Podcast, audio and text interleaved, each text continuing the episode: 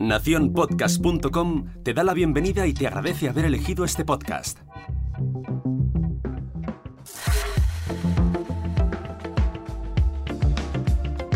Hola, mi nombre es Jorge Marín y te doy la bienvenida al otro lado del micrófono.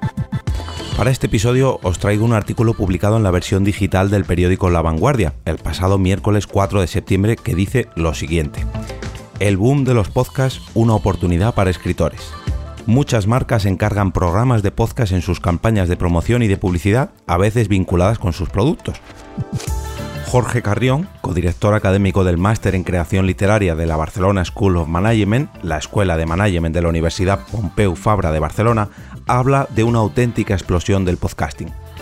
Y es que el podcasting no solo brinda oportunidades a locutores delante de un micrófono, ya que los escritores y guionistas también tienen la oportunidad de colaborar en muchos de los proyectos de podcasting que se están desarrollando actualmente.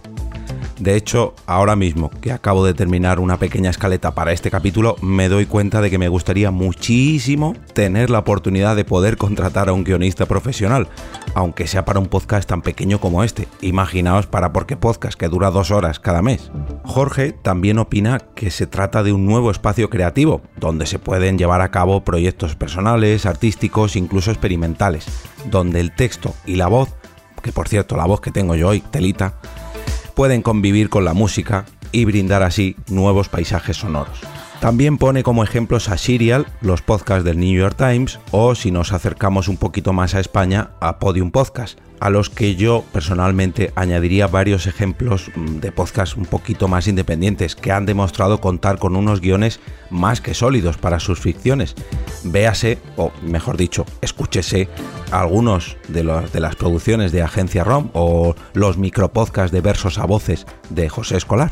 Os dejo un enlace a la noticia en las notas del programa y me despido y regreso otra vez a ese sitio donde estás tú ahora mismo, al otro lado del micrófono.